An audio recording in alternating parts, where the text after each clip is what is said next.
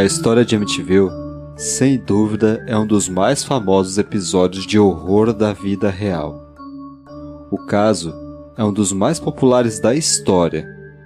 História essa que chegou a ser investigada pelo próprio casal Warren e que inspirou mais de 25 filmes de terror.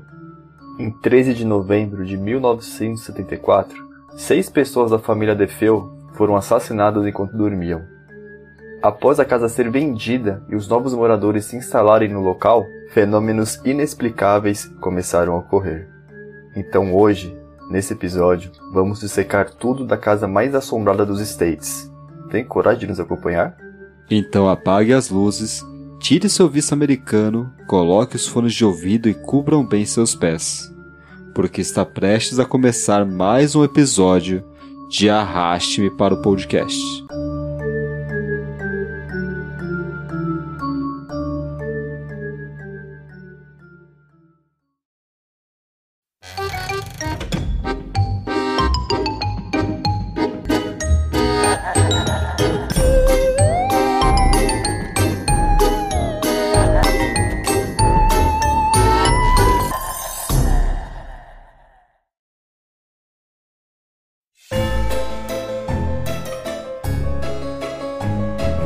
Olá, ouvintes. Me chamo Marcos, estou aqui com o Guto e somos investigadores do sobrenatural. E para quem chegou agora no nosso podcast, primeiramente seja muito bem-vindo. Esse quadro se chama Turismo Macabro e nele abordamos lugares conhecidos por serem mal assombrados. Sabe aquele lugar que não é nada legal para passar um fim de semana com o mozão? Então, para quem pensa que turismo nos States é só ir na Disney ver o Pateta, nada disso. Hoje vamos te apresentar um dos pontos turísticos mais mal assombrados da América do Norte. A Casa de Amityville. USA, USA. E você, vai embarcar com a gente nessa? Antes, deixa aquele 5 estrelas no nosso podcast, ainda no seu Spotify, ou dá um like no seu episódio aí se você usar outro agregador. Dá aquela fortalecida pra gente aqui, fazer o algoritmo das trevas elevar o nosso podcast e chegar a mais pessoas. Já segue a gente também nas redes sociais, no Insta, no Twitter, X agora, né? Por enquanto. Nos dois tá como Arraste Me Pode. E manda pra gente seus relatos sobrenaturais, que a gente pode ler aqui nos próximos episódios. Mas bora para esse episódio de hoje então? Que a viagem lá pros States é longa, hein?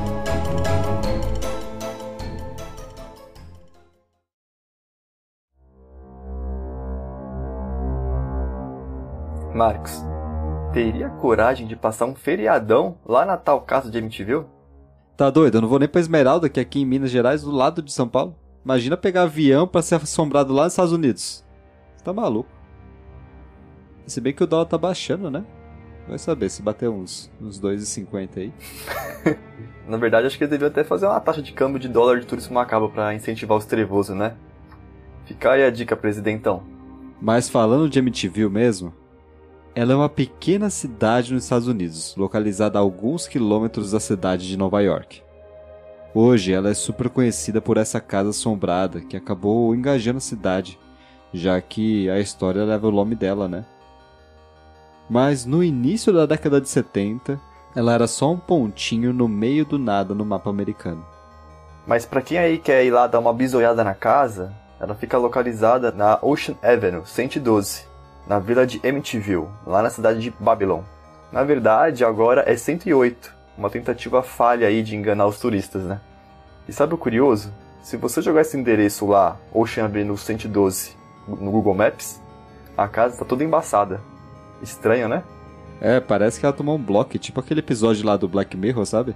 Tadinha da casa. Ou até aqueles filtros de melhor infrator da TV, sei lá. Parece no Datena que a casa roubou celular, né? Mas que é bizarro, é bizarro, né? Depois dê uma olhada lá no Google Maps. É, você pode tentar, né? Mas na verdade você não vai dar uma olhada, né? Porque eles bloquearam a casa. Eles quem? As vozes da sua cabeça.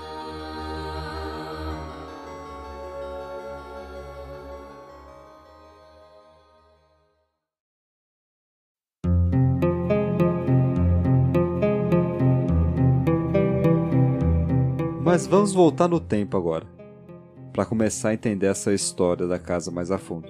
Vamos voltar para o dia 13 de novembro de 1974, data que ficou famosa como o horror de Amityville. Nessa época, os moradores do local eram a família Defeu, uma família de classe alta inclusive. Eles ocupavam o endereço desde que o compraram em 1965.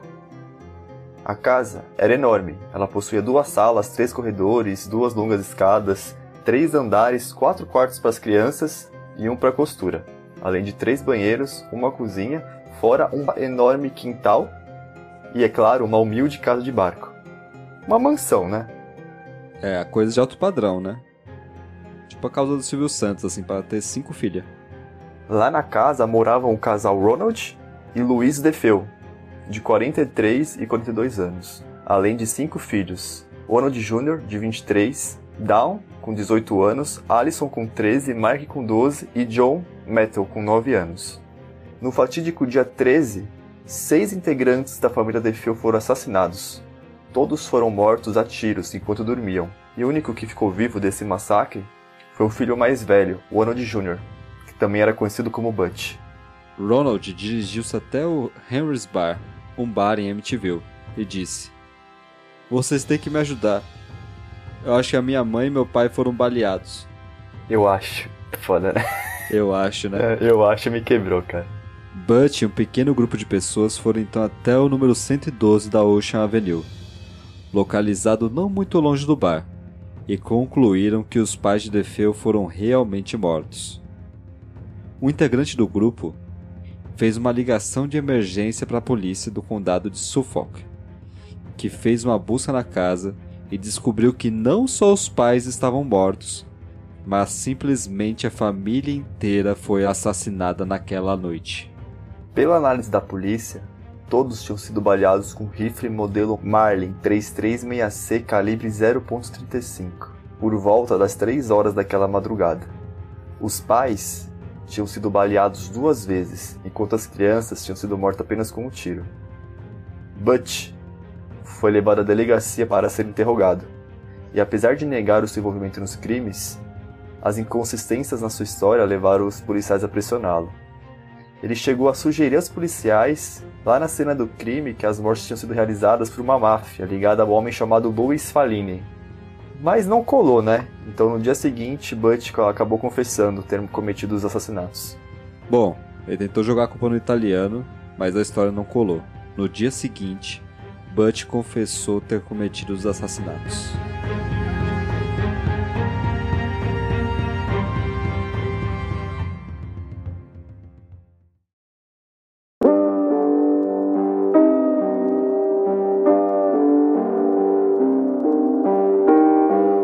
Legal a gente falar um pouco sobre o Butch também, né? Verdade, né? Tentar entender o que levou a esse incidente. Desde criança, Butch sofria abuso dos pais. Como ele era o mais velho da família, acabou sofrendo os efeitos dessa violência com mais intensidade e mais tempo do que os irmãos. Assim, o boyzinho cresceu problemático e desenvolveu problemas de personalidade. Para vocês terem noção, para lidar com os transtornos do filho, os pais tentavam compensar com bens materiais, com presentes e dinheiro. Em seu aniversário de 14 anos, por exemplo, ele ganhou uma lancha de presente. Bud também não era lá flor que se cheire, né? Aos 17, os problemas escalaram para um outro nível, quando a escola expulsou Butch após repetidos episódios de agressão e uso de drogas. Butch era usuário de LSD e heroína. É, o cara ganha 14 anos uma lancha de presente, né? E dá uma dessa depois, é foda. E agora, a história fica totalmente estranha.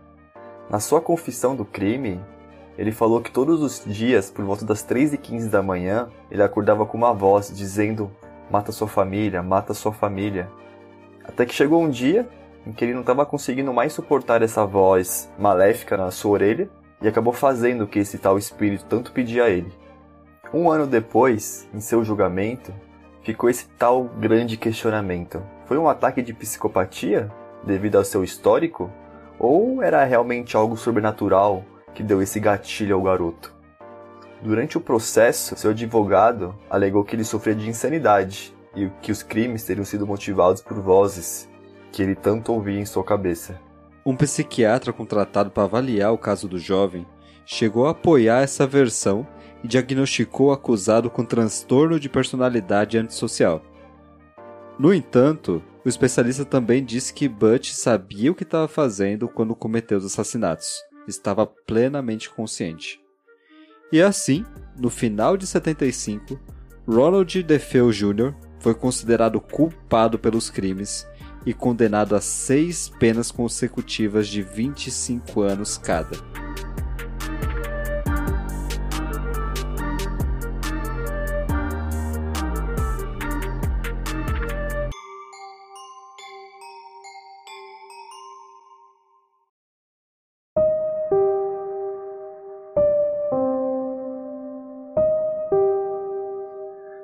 Mas havia algumas coisas estranhas relacionadas a esse caso. As seis vítimas foram encontradas mortas em suas camas, e não havia nenhum sinal de luta nas cenas dos crimes. Além disso, as necrópsias que foram realizadas nos corpos não revelaram a presença de qualquer tipo de sedativo que fizesse elas dormirem, e Butch foi a única pessoa que foi condenada pelo massacre. Os investigadores da época concluíram que a família estava dormindo no momento que os assassinatos aconteceram.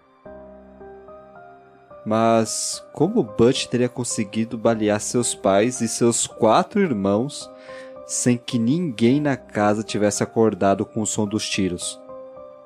Ninguém ia levantar e tentar fugir ou reagir à matança? Teria ele contado com uma ajudinha sobrenatural e muito maligna no fim das contas? Mas. Mas até hoje não existe uma explicação definitiva. O Butch ainda fez várias outras confissões ao longo dos anos, sempre mudando uma coisa ou outra. Uma das suas mais recentes, que não é tão recente assim, lá em 2000, ele alegou que seu pai era extremamente abusivo com a família, inclusive com a sua irmã, Dawn, há 18 anos. E foi ela quem teve a ideia de matar os pais. Ela estava muito irritada com o pai, que a havia proibido de se encontrar com o namorado lá na Flórida. E a ideia de matar a família surgiu na véspera do crime, enquanto Butch e Dawn, a sua irmã, bebiam e usavam drogas com dois amigos no porão da casa. O rapaz disse que primeiro se negou a participar, mas acabou cedendo, e a dupla convidou o par de cúmplices para participar do massacre. Então, enquanto um dos amigos ficou de guarda, o trio começou a matança por Ronald e Louise, os pais, que se encontravam na cama quando foram surpreendidos pelos tiros. Será que o pessoal escolheu uma péssima noite para ter paralisia do sono? É, né? Não conseguia se mover. É, vai saber. De acordo com Butch, o amigo que estava com ele, Dal, se desesperou e fugiu do local. E enquanto ele foi atrás do jovem, sua irmã saiu matando o resto da família. Dal teria decidido assassinar as crianças para eliminar as testemunhas e evitar possíveis ameaças. Segundo disse, ela forçou Mark John a deitar de bruços antes de atirar. E depois matou Alison com um tiro no rosto.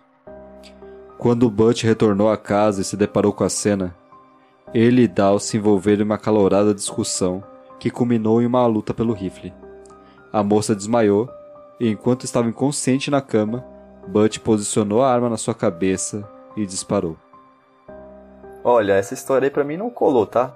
Meio que ele tentou tirar o dele da reta, colocando a culpa também na irmã. Mas confesso que isso deles terem sido mortos dormindo ainda me pega até hoje.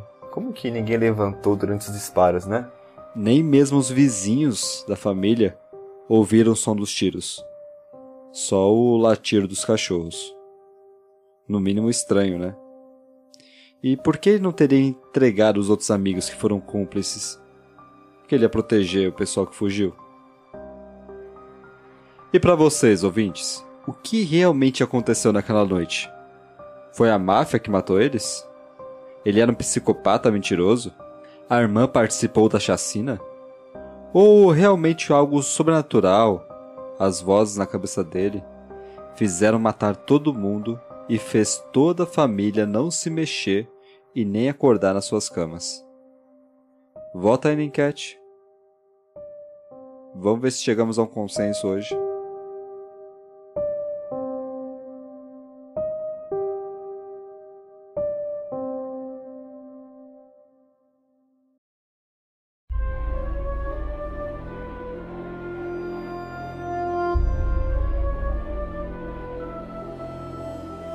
Bom, se você pensou e votou em vozes na cabeça lá na enquete, talvez o seu palpite não esteja tão fora da realidade não, viu? Para quem pensou que a única coisa de sobrenatural foram as tais vozes na cabeça que ele escutava, pensou errado. As coisas agora vão ficar bem mais bizarras, então prepara o coração aí. Após a condenação de Butch, ele não teve direito de herdar a casa da família. Também, porra, né? Pelo menos isso. A casa foi colocada à venda por um preço baixíssimo, algo perto de uns 80 mil dólares. Isso lá em 75. Os recém-casados George e Kate Lutz compraram a tal casa.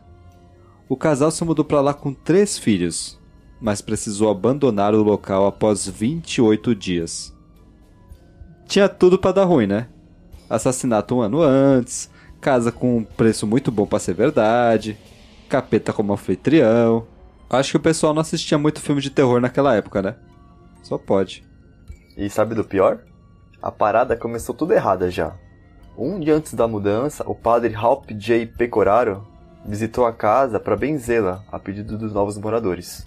Porém, bastou um pouco de água benta para que o padre já escutasse uma voz maligna e um enxame de moscas voar do quarto que foi abençoado, voando diretamente para cima do padre. Além de uma porta abrir sozinha com muita força e a mesma voz dizer para ele que ele saísse de lá imediatamente. O padre, que não é nada bobo, nunca mais voltou para aquela casa, além também de aconselhar Kate a desistir da compra. Mas ela, claro, nem deu a mínima. Tá vendo? Pelo menos o padre é sensato. O cara, o cara é estudado, pô, o cara tem curso. Se um padre vem na minha casa e se borra todo de medo, mano, um padre, velho, é tipo é o trampo do cara. O cara tem curso. O cara foi treinado para combater demônio. E não tocou 5 minutos da casa que eu vou comprar? Mano, eu mudava na hora, tô nem aí. Nova York, mano, Nova York nem deve ser tão legal assim, tá ligado? Vai, sei lá, pra Califórnia, Miami. E claro que, como todo castigo para pobre é pouco, tudo foi piorando. No começo, eram coisas pequenas. A família inteira sentia cheiros estranhos e desagradáveis em alguns ambientes e certas partes da casa eram muito geladas, mesmo lugares que não tinha nem corrente de vento. Muitas moscas invadiam a casa, mesmo durante o inverno. As coisas começaram a piorar quando Melissa, a filha mais nova, começou a falar sobre o seu amigo imaginário. O seu amiguinho se chamava Judy, e de acordo com os desenhos feitos pela garota, era uma criatura parecida com um porco, com olhos vermelhos e brilhantes. Há relatos de que George estava trancando a casa de barcos e quando olhou para a janela da casa, aquela janelinha bem famosa que está aí na capa do episódio, viu Missy com seu amigo imaginário atrás dela. George subiu correndo e quando chegou lá em cima, encontrou a garotinha dormindo na própria cama, com a cadeira de balanço ao seu lado se mexendo para frente e para trás. De acordo com o casal, eles também presenciaram gosma verde, talvez ectoplasma, escorrendo das paredes. Frio? Check. Amigo imaginário? Check. Padre apavorado? Check. Gosma verde? Check. Pragas do Egito? Check. Ah, tem que fugir daí, cara. Não tem? Foge. Eles esperaram muito ainda, né? 28 dias. Vocês esperou o quê? Ah, não, é só na lua cheia que dá isso. E adivinha? Não fugiram, e tudo piorou ainda mais. Nas próximas noites, George começou a acordar exatamente às 3h15 da manhã, o mesmo horário que Ronald tinha matado a sua família um ano antes. E cara, a lista de bizarrice aqui ela é sensacional. Eles chamaram uma tia freira da família que passou mal quando chegou na porta. O cachorro deles nem pisava lá dentro. Kate, que é a mãe, acordava todas as manhãs toda machucada cheia de vergonhas e hematomas pelo corpo. Fora a presença de uma pessoa com capuz branco com marca de bala que rondava a sala de madrugada. Até os crucifixos da casa foram encontrados invertidos. Teve cheiro de enxofre que exalava pela casa. Mas onde eles realmente viram que algo estava errado foi quando a mais nova da família foi salva por Jorge, quando estava subindo lá no teto da mansão. Ela iria pular e se matar, Segundo ela, ela queria se matar porque o seu amiguinho, Jude, a obrigou a fazer isso, para assim brincarem juntas para sempre. Porra, não é que o padre tava certo? Quem diria? Hum. Finalmente, no 27 dia, o plot twist para essa história maluca. Kate Lutz descobriu por meio de uma bibliotecária que a casa tinha um quarto vermelho no porão, onde Ronald DeFeo dizia que era de onde vinham as vozes. Se dizia que naquele quarto um bruxo que havia fugido de Salem torturava pessoas no porão da casa de modo cruel. E foram esses espíritos que ordenaram a Ronald a matar toda a sua família e agora ordenava a George matar toda sua família também. Aí, na madrugada do 27º dia para o 28º, George surtou. A família conseguiu desacordar o pai e todos fugiram da casa. A família falou que George ficou com o rosto de Ronald, parecendo muito com o assassino. Nessa madrugada, a família fugiu da casa e sequer voltaram para pegar suas coisas. Ao sair do terreno da casa, George não lembrava do que tinha acontecido e nunca mais sentiram nada de paranormal. Puxa, olha isso tudo, pai amado. Não sei nem como reagir a tudo isso. Que caceta de casa é essa, cara? Não é à toa que essa história toda aí virou uma saga com um monte de filme, né? É, eles acharam que tava barato, barato saiu caro. 80 mil. Ah, tem até casa de barco, é, mas também tem salinha do bruxo torturador. Essa do Salem. De Salem diretamente pra MTV, Nossa, cara. essa de Salem me pegou, cara. Tem que ser muito insano para conseguir inventar tudo isso.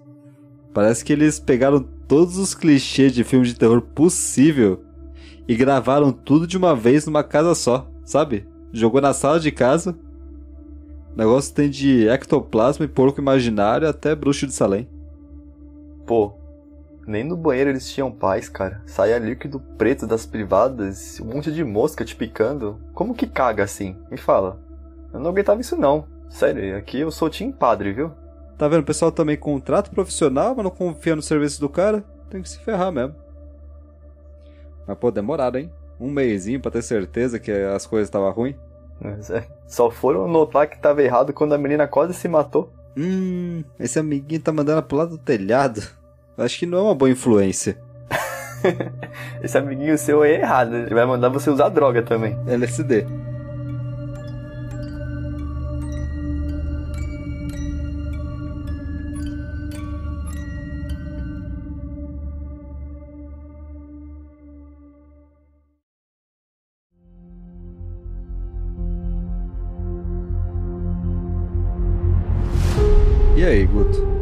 Seria uma paranoia da família?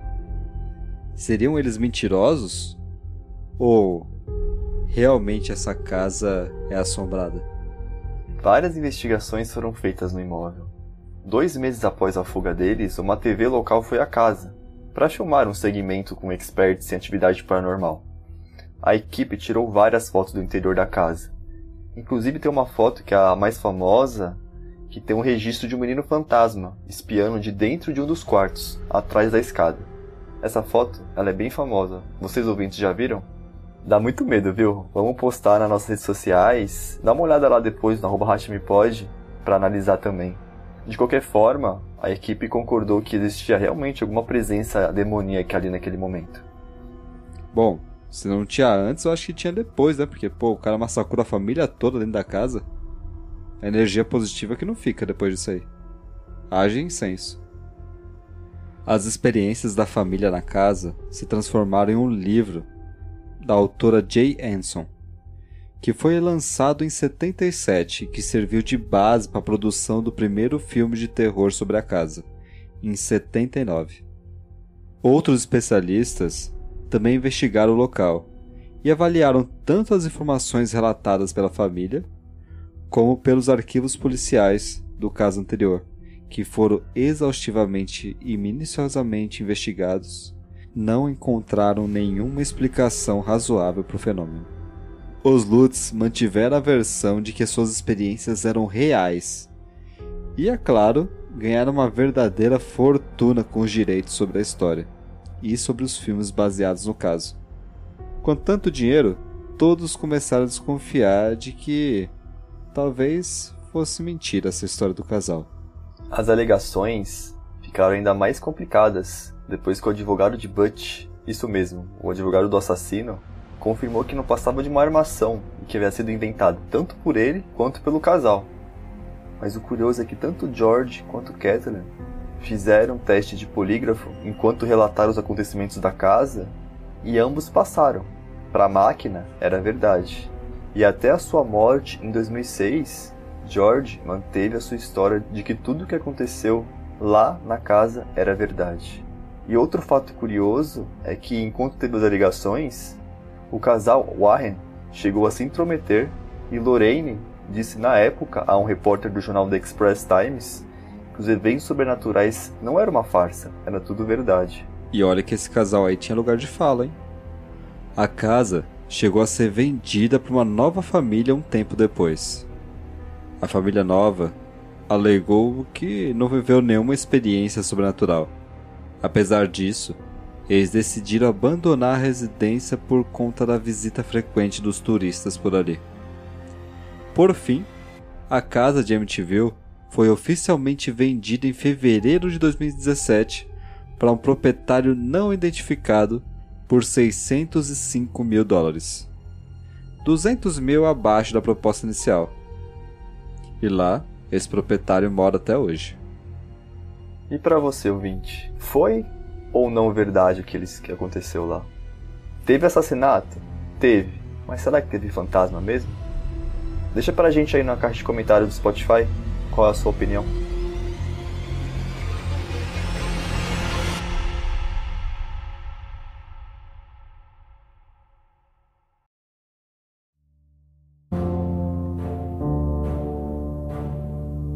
Casa é muito, mas muito hypada no mundo do terror.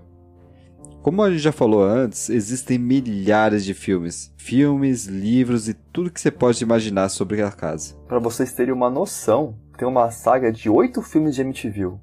E tem de tudo, viu? O primeiro que foi lançado, que foi apenas quatro anos depois da chacina, conta a história fiel aos relatos da família Lutz.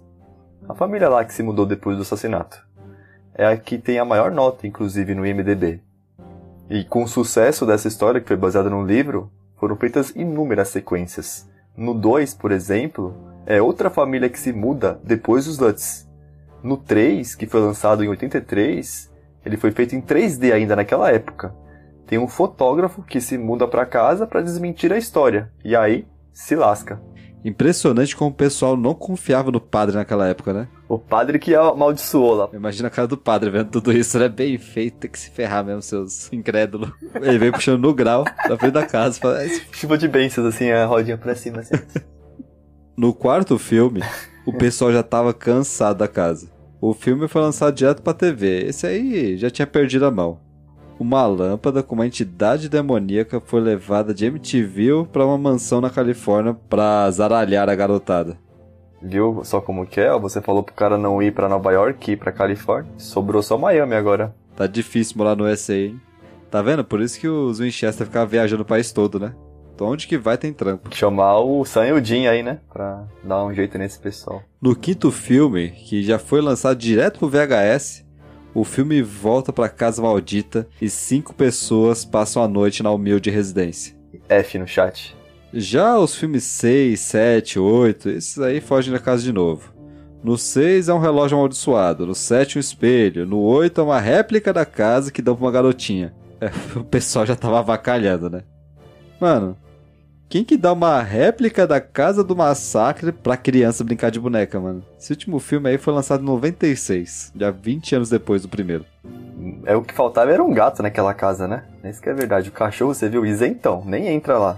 Se tivesse um gato, estaria tudo limpo. Fica a dica aí, ó, pessoal que mora lá. Não sei se ele... será que é por isso que não teve nada? Os moradores têm um gato? Um gato padre, isso. Será que foi tudo um copo do padre para comprar a casa barato e ganhar na especulação imobiliária? Nossa, é o padre ou o Tarcísio? Mas só lá em 2005 foi feito realmente um remake do filme. E esse eu lembro muito bem, me marcou. O filme reconta a história dos Lutz. E o pai, ou padrasto, né? É o gatão lá, o Ryan Reynolds. Nosso Deadpool. E olha que o Deadpool tá fazendo filme de terror, viu? Fala dele. E o filme dá medo até hoje. Diferente dos outros que envelheceram mal, ou até já nasceram mal, né, dependendo do filme. Esse filme aqui ele tá disponível na Amazon Prime para quem quiser assistir. É uma bela resumida da história dos Lutz e dá bastante medo. Ainda foram lançados dois filmes depois, mais bem elaborados sobre a casa. Um em 2017, que conta a história de uma família que se muda para casa a fim de economizar no aluguel para poder pagar o tratamento médico de um dos filhos. E claro, tá, dá tudo errado, se mudaram pra pior casa possível. Podia pegar uma casa barata, mas não precisava ser tão barata assim, né? Custo-benefício, gente. É, ele podia pegar uma casa barata menor, quer pegar uma mansão barata vai dar merda. Hipocrisia, né? Economizar dinheiro, vai alugar uma mansão de cinco quartos, três banheiros. Casa de barcos. e o outro, em 2018, que conta pela primeira vez como que foi o True Crime da noite do massacre. Já que todos os outros filmes anteriores contavam a parte sobrenatural, né? Depois do massacre. Mas é legal mencionar que esse filme, inclusive, ele foi duramente criticado por desrespeitar bastante os fatos para conseguir dar mais sustos e aumentar o gore do filme. É claro que não iríamos esquecer da menção honrosa à Invocação do Mal de James Wan. Em Invocação do Mal 2, temos uma cena do casal Warren em uma das suas investigações, lá na casa de Amityville. Rohan presencia todas as mortes feitas por Ronald, para entender se foi realmente ele que matou a família ou um demônio. Vocês lembram dessa cena? Invocação do Mal 2 está disponível no Max ou no Prime Video também. E vocês, ouvintes, vão maratonar MTV depois desse episódio? É muito filme, né? Tem vários outros além desses aí. Tem uns bem mais trashzeira ainda. Tem até um do espantalho de MTV. Vocês têm noção. Os caras os cara, os cara é foda, né, mano? Você imagina cada coisa. Tem uns aí que nem vale a pena assistir, mas tem outros aí que viraram clássicos. É, eu recomendo ver o do Ryan. O, e também o do Evocação do Mal. Ryan Gosling? Do Ryan Gosling, não, esse da Barbie, o Ryan Reynolds. Tudo bonito, né? Tudo bonito, tudo bem. Tamo em casa. Talvez também assistir o do Assassinatos de MTV, lá que conta, que conta da chacina feita pelo Ronald. Mas vai de cada um, né? Bora assistir qual?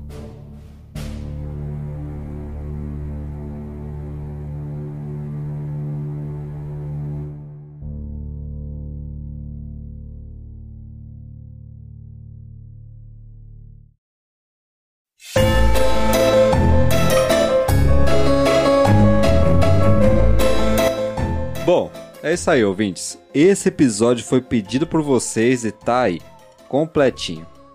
Tem muita informação do caso, muita inconsistência, mas a lore por trás de MTV é muito legal, né não? Olha, deu trabalho, viu? Acho que a verdade por trás dessa história permanece obscura e objeto de debate até hoje. As alegações, as controvérsias em torno desse caso tornam ele um dos mistérios não resolvidos mais conhecidos da história moderna. Você, ouvinte, teria coragem de passar uma noite inteira lá na casa assombrada de MTV? Quer dizer, se os moradores lá deixassem, né? Ou você invadir. Manda aí pra gente. Bom, Guto, acho que por hoje chega já, né? Que horas são? Agora? Agora são 3 e 14. Ixi. Corre, Guto, corre.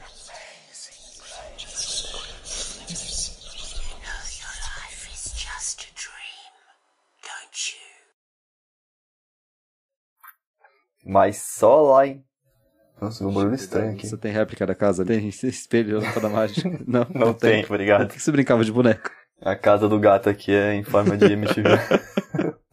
Por isso que ele mia tanto. Ah, entendi. Tadinho do mingau.